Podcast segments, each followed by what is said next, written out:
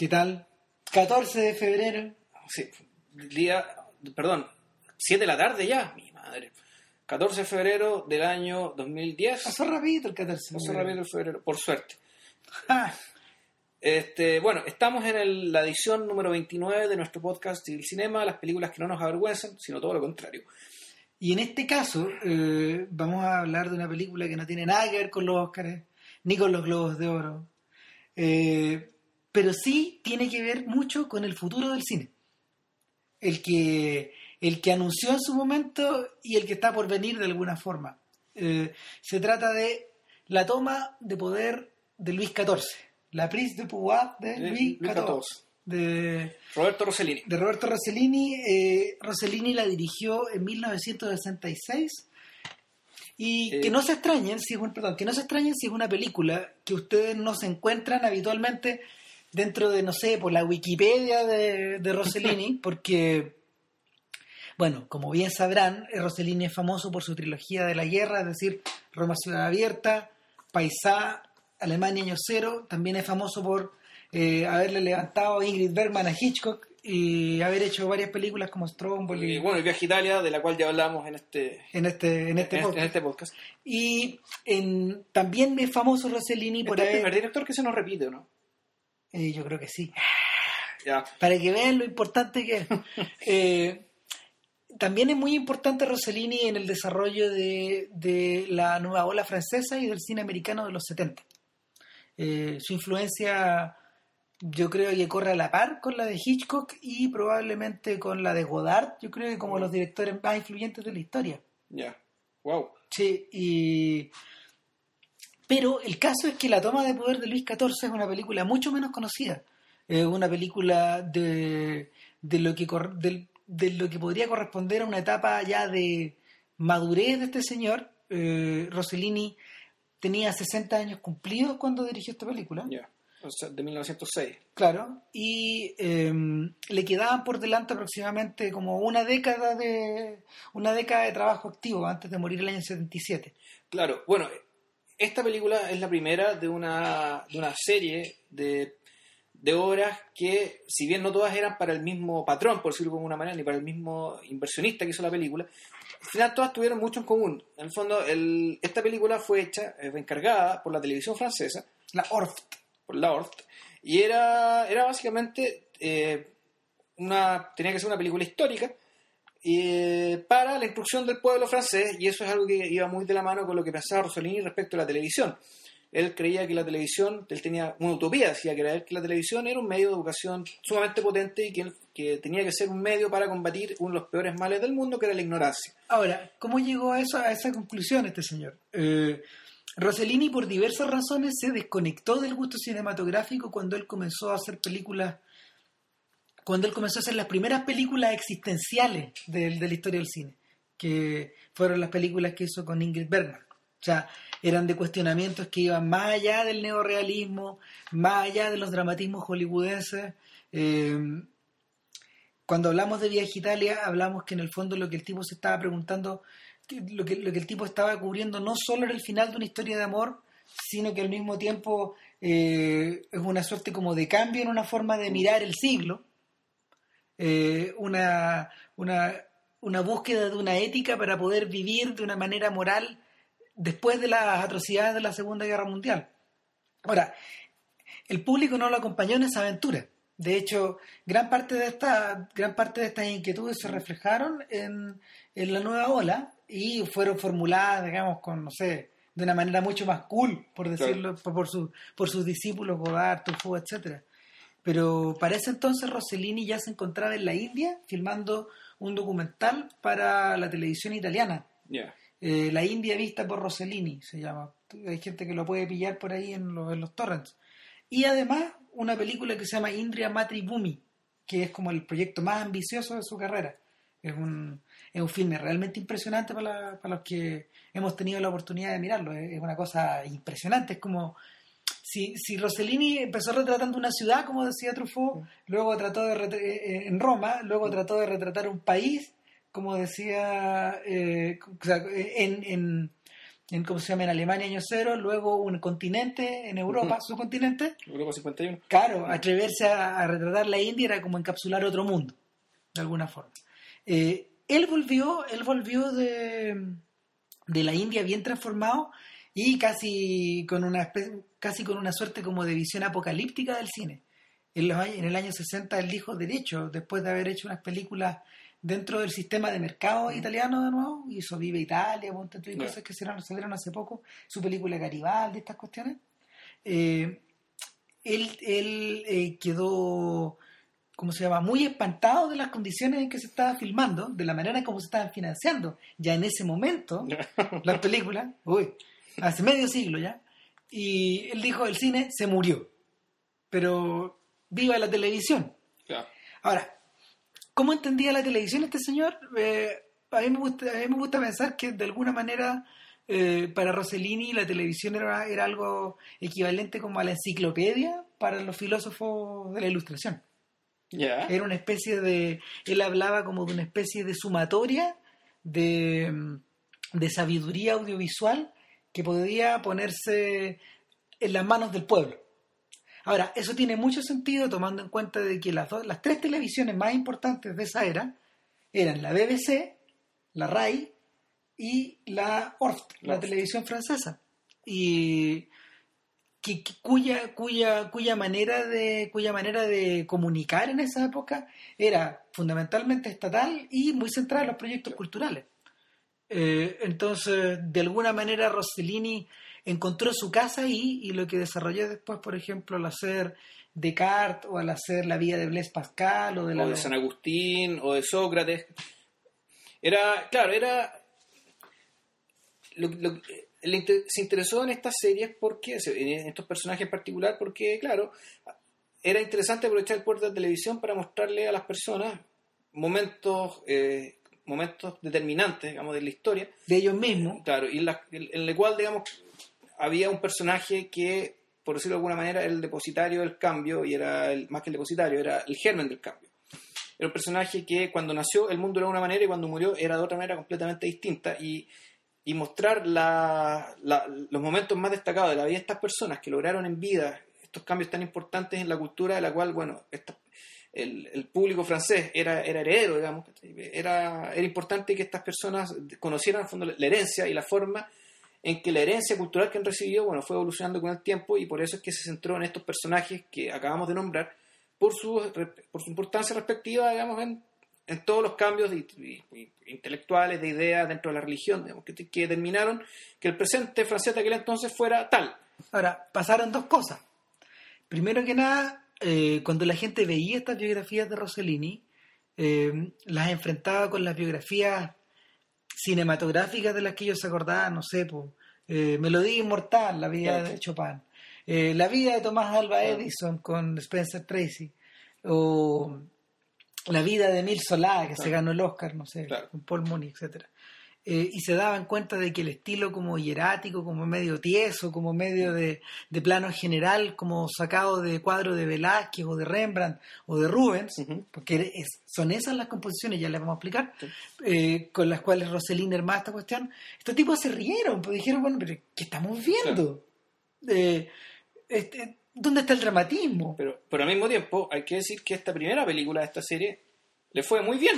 Claro, bueno, y ese y a, pro- a propósito de lo, de lo que decía JP, lo segundo eh, es que si hacemos memoria y hacemos y, estos tipos hacen un mea culpa, digamos los que se rieron en su momento, nos vamos a dar cuenta de que muchas de las series con las que nosotros crecimos en la televisión cultural de los años 70 y 80, que en gran parte venía de estas de estos de estas De mismas estos mismos canales de de televisión. estos mismos estatales, canales de televisión, no sé, por los que vieron creaciones, por ejemplo, alguna vez en Canal 13, o, o incluso algunos documentales de la cultura entretenida de ahora, etcétera, eh, tienen su marca, eh, tienen la marca de Rossellini en el tono, en los planos, en la forma, en el desarrollo. Mm. Eh, yo me acuerdo cuando cabro chico de haber visto a la pasada, porque realmente yo era muy chico, eh, una serie de Santiago Ramón y Cajal, po, este caballero que descubrió las neuronas. Claro. O sea, ¿cuán- de la radio televisión española, el ¿cuánto habrá durado? ¿Ocho capítulos de Santiago Ramón y Cajal? Un señor que en el fondo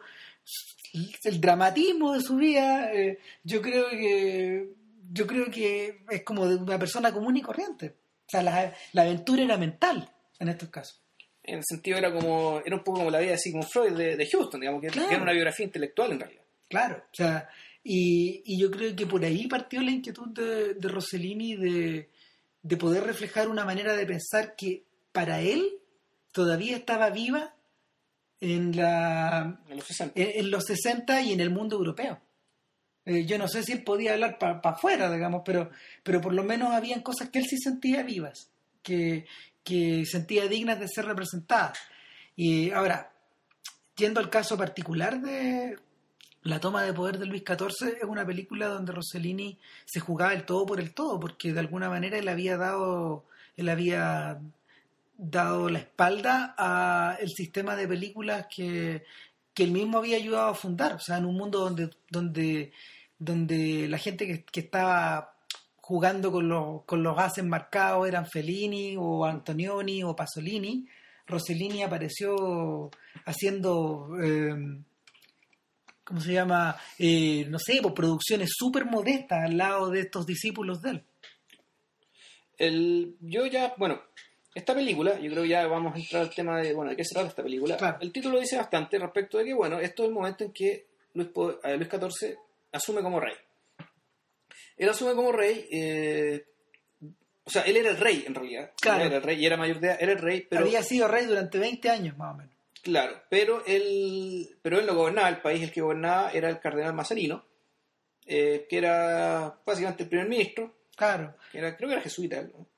Eh, Richelieu era jesuita, pero es no sé. jesuita, no, Mazarino hermoso. Pero, pero de alguna manera, de alguna manera, para poder situarnos en el tiempo, esto es el comienzo de la, el- el- de una forma pop, esto es el comienzo de la cultura de los mosqueteros, es como de esa era. Es como de, No, en realidad los mosqueteros son de antes. de antes incluso, sí. Los mosqueteros son, son de antes, son de, son de, de la- los mosqueteros son de la época del papá de Luis XIV, de, Luis XIII. de hecho, D'Artagnan sale en esta película, pues el En real. realidad, el, claro, un histórico. real del cual basaron el personaje ¿cachai? que Claro. supuestamente vivió 50 años antes o qué sé yo. Ahora, eh, Esto transcurre por el año 1660. el- la, pocos años antes había sido ejecutado el rey Carlos I de Estuardo. En, un pariente de, un, de un Lu- de tío Luis. de Luis XIV en, en Inglaterra. Y fue ejecutado básicamente porque en, Inglaterra se dio lo que se llamaba la Revolución Gloriosa, es decir, una revolución burguesa, donde la nueva clase emergente, es decir, los burgueses, eh, se aseguran eh, el poder político a través del control del Parlamento. Y con, Luis, eh, con Carlos I muere el último rey, el, rey absoluto digamos, a la antigua en Inglaterra. Entonces, ¿qué fue lo que ocurrió en Inglaterra en aquel entonces? Fue que la burguesía se tomó el poder. Con ese fantasma dando vuelta, con el fantasma de que efectivamente se produjo un cambio de régimen en Francia, a Luis XIV le toca asumir como rey justo, o sea, perdón, a- asumir efectivamente como rey, es decir, empezar a, a gobernar el país, tras la muerte del cardenal Mazarino. Del regente. Del regente. En este caso, un, regente, primer ministro, que era un cardenal italiano de origen, digamos que.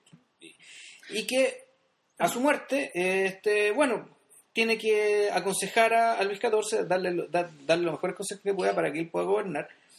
Y lo que se está gestando en esta película larga es que es como un personaje que al, al principio lo muestran como si fuera un niño grande, que es cuidado y mimado por todo el mundo. Es una persona muy pusilánime, muy tranquila, muy callada. Claro. No el que levanta la voz. Eh, claro, como, como este personaje de una u otra forma eh, comienza a actuar de acuerdo a sus propios términos. El punto, y en esto Rossellini no puede sino ser muy enfático, es que nadie sabe exactamente qué piensa Luis.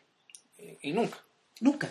O sea, hay una, pero no nos adelantemos al Mm, final, digamos, pero, pero hay, hay, hay muchas suposiciones.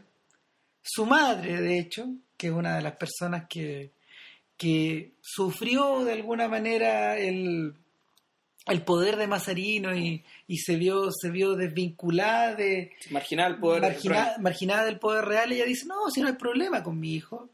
A mi hijo le gustan las ropas, le gustan las mujeres, le gustan la cacería, Claro. le gustan los buenos libros. Pero, pero, Claro. pero no, dejémoslo tranquilo. Si lo que pasa es que de alguna forma él, él quiere él quiere hacer sentir que, que, que él la está llevando. que él es el rey, claro. Claro.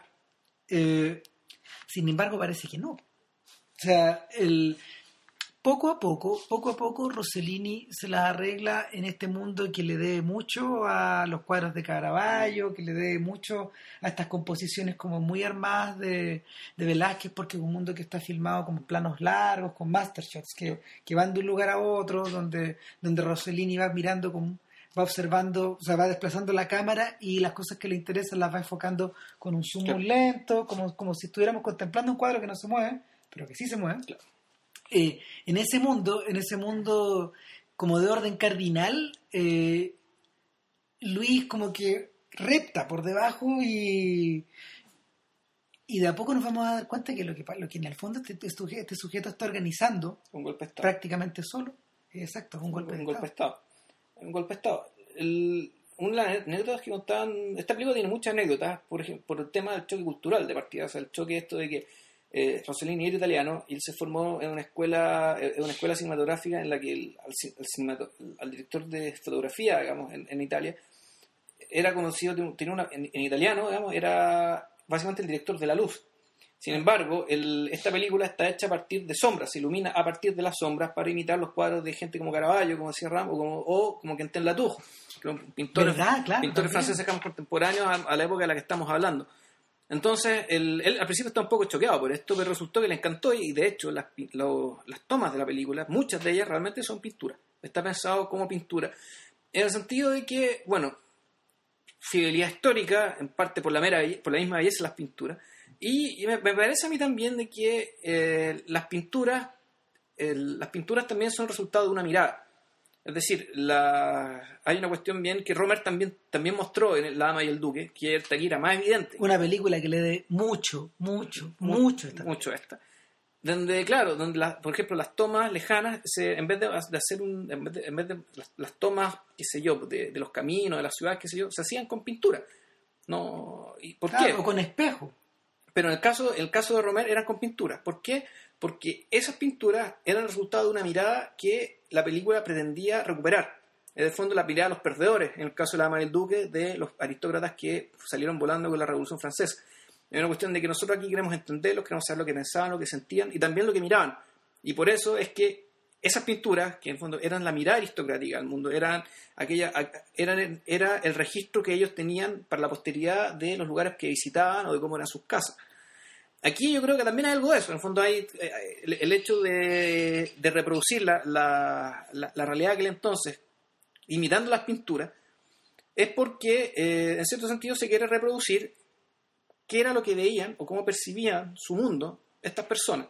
De y el testimonio que tenemos de eso, bueno, son las pinturas. de alguna manera el desafío principal que, que encontró Rossellini una vez que se puso a hacer historia, eh, especialmente a partir de esta, de esta película en particular, era cómo acercar o cómo solucionar la distancia insalvable que nos eh, separa de estos objetos o de estas personas o de estos acontecimientos. Eh, por muchos años se creyó que estas películas eran, era- eran protagonizadas por gente tiesa y profeso. Sin embargo, sin embargo, en la medida que, en la medida que nos hemos ido acercando a ejemplos como a los de Kiarostami, o los de Hou Xiaoshen, o a los de o a los de yo diría incluso, incluso el, el moderno Terrence Malick, la, la- la versión del Nuevo Mundo, más que Sí. más que las películas de, de la- de la primera parte de su carrera, nos hemos dado cuenta de que eh, Rossellini estaba pensando un poco con visión de futuro, pero eso se los vamos a conversar, se los vamos a contar después de la, pausa La, la famosa pausa cognitiva. cognitiva.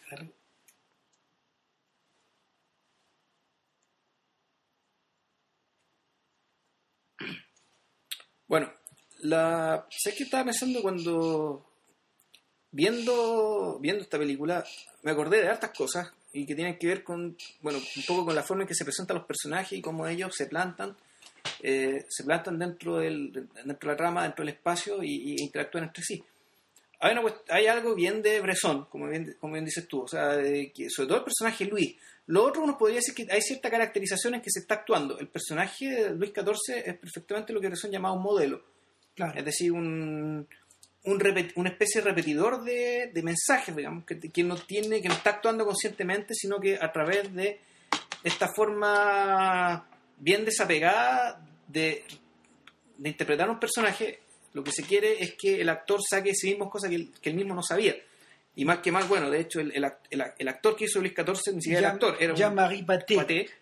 Era ni siquiera actor, sino que era un funcionario público que trabajaba en un grupo de teatro de vanguardia. Claro, era un señor que era un señor que tenía pegas de oficina, que no, nunca había compartido con, no sé, pues, con, con otros actores, como, como por ejemplo Catarina Ren, que hace de Ana de Austria, que es su Ya, mamá. que es la mamá.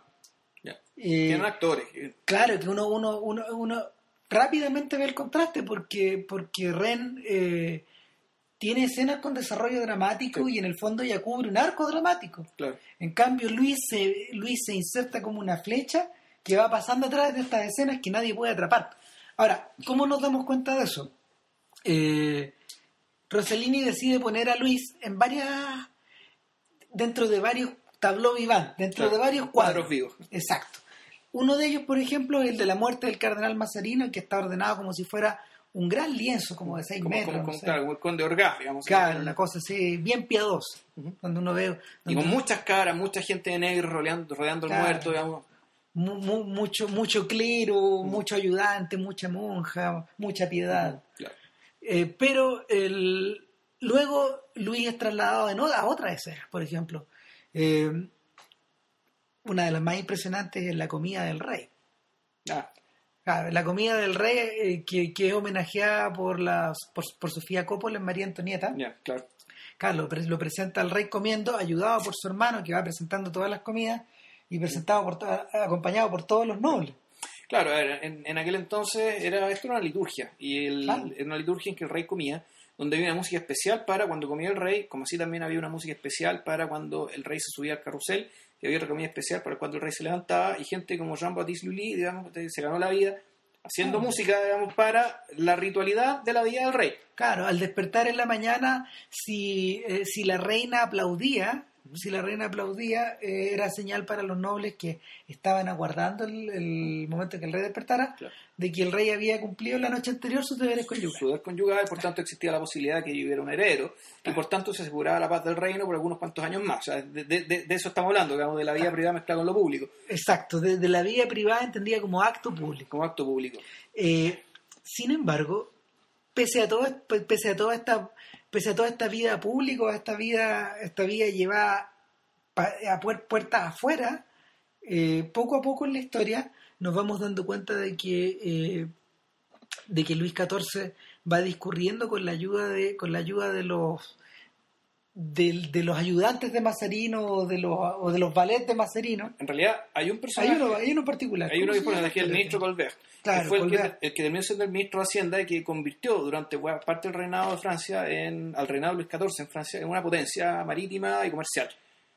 Eh, Eh, eh, a costa a costa de a costa del, del poder del, del poder que habían estado amasando los nobles y en el fondo finalmente es a ellos es a los que más les tiene miedo Luis A ver, la, esta película, la- todas las características que hemos mencionado del, personaje de Luis, eh, que se parece, como dijimos, con un personaje de Bresson, en parte porque el personaje Luis, y esto es bien importante, eh, la vida cortesana, la vida del rey que tiene que eh, mostrarse como rey, es una vida de representación, es decir, Luis está siempre actuando, siempre está representando el papel de rey. de rey Por tanto, por eso era importante que el actor que interpretara fuera un actor del tipo, del tipo modelo, del tipo, del tipo Bresson, o incluso, o, o- o más todavía, o que fuera también, tuviera esa cuestión media estatuaria que tenían los personajes de Corneille, por ejemplo, Exacto, de la obra de la buena- obra buena te- comparación. de la obra de que se escribieron unos pocos años después, que, que la época en la que- la época en que transcurre la película.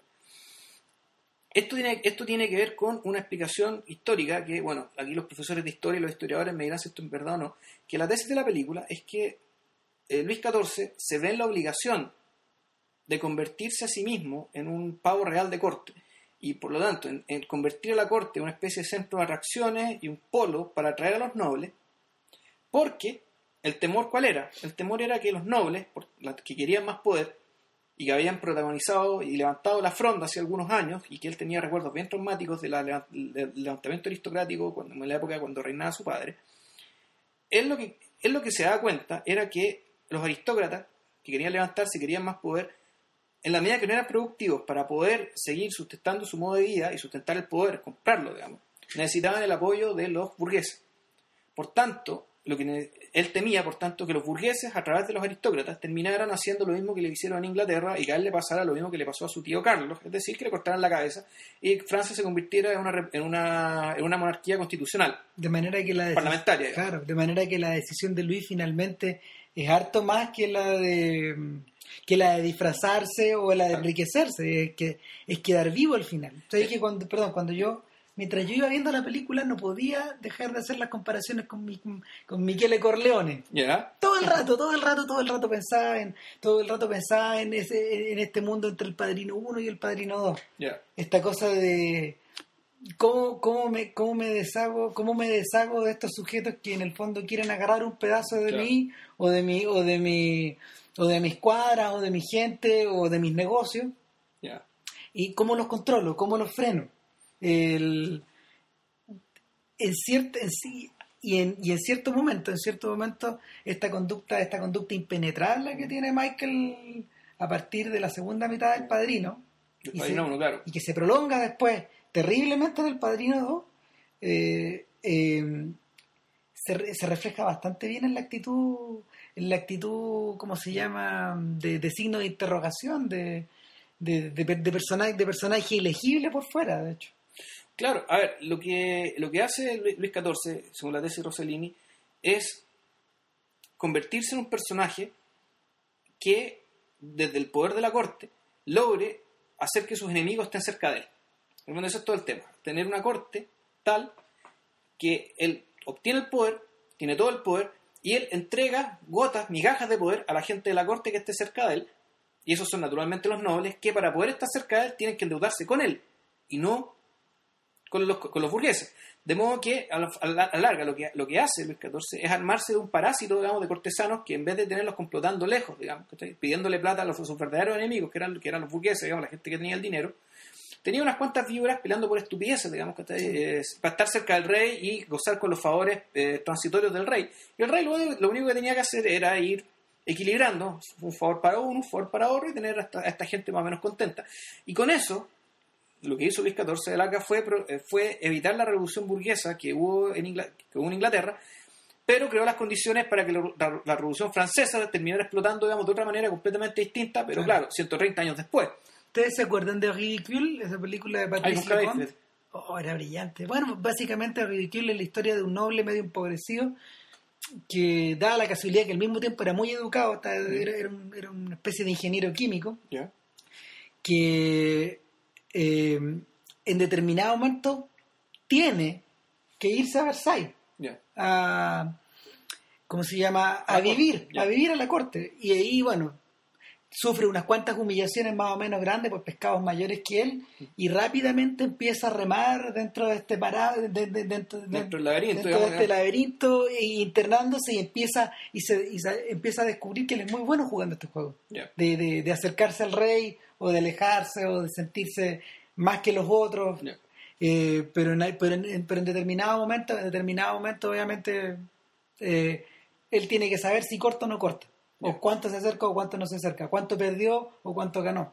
Eh, como que ahí la historia está contada al revés. Sin embargo, Kill es una película, es una película con, con clímax dramático más o menos reconocible.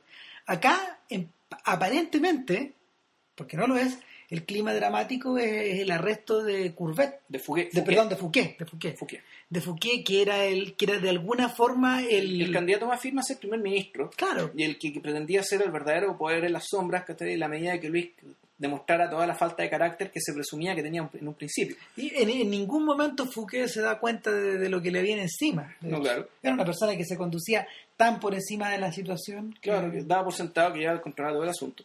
Y bueno, el tema es que le termina pasando esto, pero esto es una, es una salvedad de la película y o sea, una, particularidad de la película es que efectivamente este clímax dramático, entre comillas, clímax dramático ocurre el minuto 60 de la película, es decir, quedan treinta y tantos minutos de epílogo, pero en realidad no un epílogo, es lo que bien dice Christian, que era una... Es una distracción, porque peor todavía, Rossellini lo deja evidente cuando, cuando eh, narra el arresto de Fouquet con un teleobjetivo, lo enfoca de lejos, claro. Eh, está como enfocado a 60 metros como la de, de- mirado desde arriba, desde la perspectiva De del Luis, rey, que lo- está mirando lo que ahí, está mirando él. está asegurándose que lo tomen preso. Exactamente. Ahora, yo el otro día le decía a Juan Pablo que para mí el, el verdadero centro dramático de la obra es cuando, Rosil- perdón, es cuando, es cuando Rossellini muestra al rey ingresando eh, por primera vez a un cuarto con sus nuevos atuendos, Claro. en los que había gastado un montón de tiempo en poder, en poder crear, eh, recurriendo a los, a, la- a los tejidos más pomposos, eh, las, la- las muselinas más complicadas, eh, diciendo, diciendo en voz alta. Eh, estos tipos van a emplear un año de lo que ganan en tratar de imitar este vestido, porque bueno, el, el traje del rey es el que sienta la moda. obviamente. Entonces lo que tenemos ahí, y Ramírez lo dijo muy, muy bien el otro día, que, que esto, que los 30 minutos vienen después de lo que se llama la apoteosis. Exacto. Es decir, es la exhibición del rey en todo su poder para- claro, lograr el fin político que mencionamos delante, es decir, tener a sus enemigos cerca, obligándolo a gastar más plata de la que pueden ganar, endeudándose con el rey, de modo que, eh, de modo que el, el poder lo sigue teniendo el rey, estos personajes ganan un poquito de poder por acá por allá, dado por el rey, y efectivamente el rey se convierte en el sol, en aquello que ni el sol ni la muerte, o sea, que nadie, ni las personas más cultas, inteligentes, ni por cuna ni por mérito, pueden mirar ni al sol ni a la muerte de frente. Y él se convierte en el sol, en aquel, en una especie de figura, en, un- en una figura, en un emblema de algo, que, que asegura el estado de las cosas por algunos cuantos años más. Nosotros, no- nosotros sabemos cuántos años más, él no lo sabía, pero ese, ese, ese era su intento. Y lo que vemos, al igual que en Invictus, en cierto sentido tiene mucho que ver con que hay una acción comunicacional. Es decir, una forma de mostrarse, de presentarse para lograr un fin político. Claro.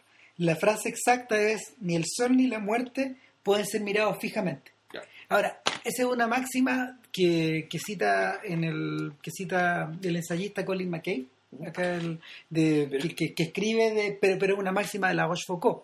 Y que el mismo Luis XIV pronuncia al final de la película. Y eso es muy importante. Eh, en el en el DVD, en el DVD o el- el- los extras del DVD hay una de, de Criterion que, que editó esta película después de un montón de tiempo de, de que estaba solo disponible en VHS.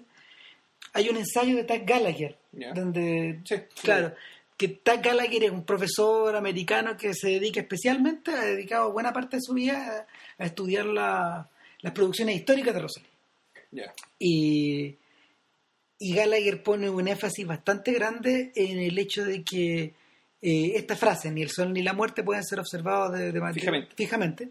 Eh, la frase que pronuncia Luis al final es como eh, el momento en que la, nuestra cercanía a Luis es mayor desde un punto de vista dramático, desde un punto de vista personal, pero al mismo tiempo es precisamente la cosa que lo aleja más de lo que lo rodea. Claro. O sea, la, la frase la pronuncia una vez que el tipo, eh, después de exhibirse en un momento tri- triunfal digno de Barry Lyndon, que, o sea, al cual Barry Al revés, Lyndon le copió. claro, que Barry Lyndon le copió, digamos, años después, eh, el tipo entra a su habitación y se empieza, se empieza a desvestir. Sí, claro, es un actor que sale, es el actor que se, que se cambia de ropa después de que termina la función. Se saca los zapatos, se saca la peluca, o, se saca o la el payaso camisa. que se limpia el, el maquillaje, digamos, ya después, la- eh, después de que hizo su en la carpa del circo.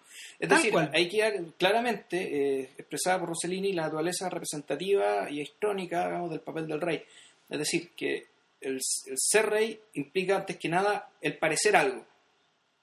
En ese sentido, aquí ya, y aquí para hacer las referencias contemporáneas, digamos, y, y no tan contemporáneas, eh, bueno, por ejemplo, la, la película esta Elizabeth, eh, en realidad no, no podría existir, la primera, pero la segunda una porquería.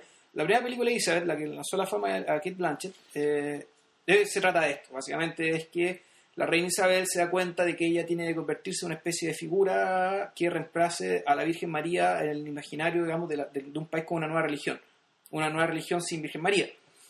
Y ella podría ocupar el lugar de la Virgen María, digamos, siendo otra cosa, siendo al mismo tiempo la reina del país. Entonces, volvemos al tema. la, la reina tiene que ser algo que no es ella. Aparte de no solo ser reina, digamos, sino que es, eh, implica darle a su cargo un contenido, ya sea medio sobrenatural, simbólico, mítico, digamos, o lo que sea. Fíjate que ayer vi, eh, vi una película que es anterior a esta, Pero que está derechamente emparentada con esta. Es una película que se llama Privilege, de Peter Watkins. Ah, Eh, ¿De qué se trata Privilege? Eh, bueno, Privilege básicamente es una película eh, hecha por un este documentalista, que es cineasta medio documentalista inglés, que es un tipo que era tan puntuo que uno de sus documentales fue prohibido porque la BBC prohibió que ese documental se diera en cualquier parte del mundo. Que fue un documental de la, que se llamaba War Game, donde básicamente sostenía que en caso de guerra, todos los países, ya sea los progresistas o los de derecha, iban a terminar haciendo que, asegurando la sobrevivencia de una élite, eh, para y que el resto de la gente se pudriera y que reventara y que el fondo iba a ser una especie de eugenesia digamos forzada por la guerra y que bueno eso quedó la, quedó la escoba con esa película y cu- curiosamente el mismo tipo de soluciones dramáticas que ocupa 2012 ahora, pero y nadie alega, en fin. claro el tema es que Peter Watkins hizo una película que se llamaba Privilege que es sobre una estrella rock que es una estrella de rock que a la larga es utilizada por las por las por las, gran- por las grandes multinacionales digamos para mantener a la gente eh, a la juventud sobre todo preocupada de escuchar rock and roll preocupada por el hedonismo en parte por la violencia pero alejada de la política ¿Habrá sido su comentario en torno a la Beatlemanía? Yo creo que sí. Probablemente sí, la Beatlemanía y otro cuantas cosas más. Eh, pero antes, pero al mismo tiempo, y, y- y siendo premonitoria respecto a otras muchas cosas más. Por ejemplo, está hecho un poco como reality show, tiene un poco de eso, antes que sea el reality show. ¿Por qué? Porque bueno, el reality show, y, y este es como el quiz de la película, el quiz es que eh, en algún momento se, no, no voy a contar la película, en algún momento queda claro que, y se hace explícito, que la popularidad de esta estrella rock es por su disposición a compartir su propia humanidad con el resto de las personas. Es decir, Ah. el, el tema este de la fama y la celebridad que conocemos ahora, el tema de los reality shows es básicamente que la gente, con tal de que la entretengan, agradece que alguien se exhiba completamente y permanentemente para entretener a los demás. Entonces, esa gente es, es, eh, es recompensada por la sociedad, bueno, no solo con fama, sino con, con, con mucho dinero, con muchos lujos, con mucho glamour, digamos.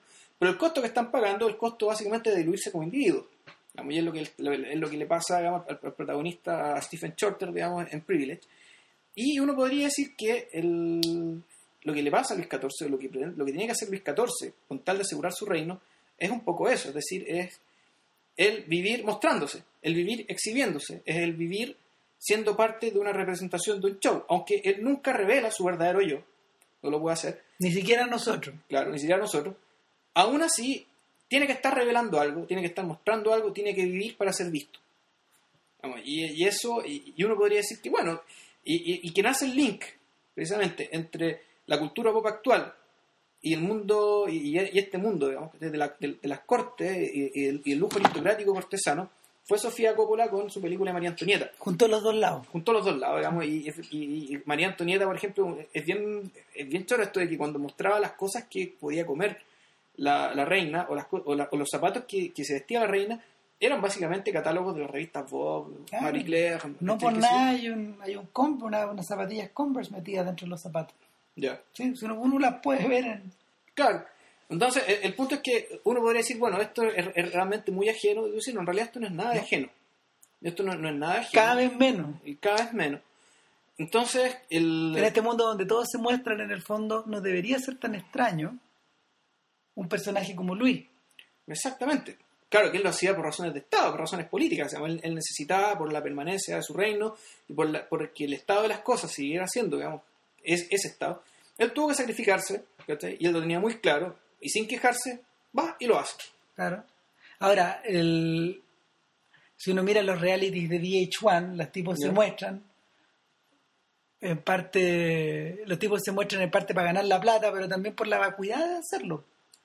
Se genera una especie de vacuidad, no te voy a decir e- equivalente, pero sí un poco similar a la que se genera un poco en torno a, a Luis al final, porque una vez que está dada la batalla, y ahí volvemos, al, volvemos a Michael Corleone, una vez que está dada la batalla, lo que viene después es la inmovilidad, la conservación. De hecho, una de las, uno de los planos, uno de los planos más terribles del Padrino 2, yo creo que el más terrible de todos es, el que es el que remite a, a Michael Corleone sentado en su sillón en, en, este, en esta mansión en- de Nevada, en silencio, en una, en- en una especie de enorme bóveda negra donde, donde él acecha o él espera, pero finalmente es tan poderosa la imagen que la idea que uno tiene de Corleone en la segunda parte de- del Padrino es la de un tipo sentado en el trono, Claro. pero en soledad, con la puerta con la puerta cerrada. Es como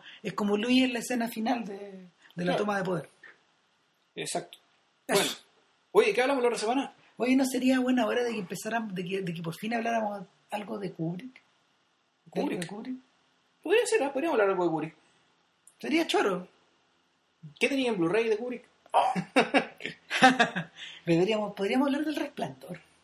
Ah, bueno, ¿Sí? ya, hablemos del resplandor. Eso. Eso. Quedamos para la otra semana entonces, que estén muy bien. Listo, chao. Cuídense, chao.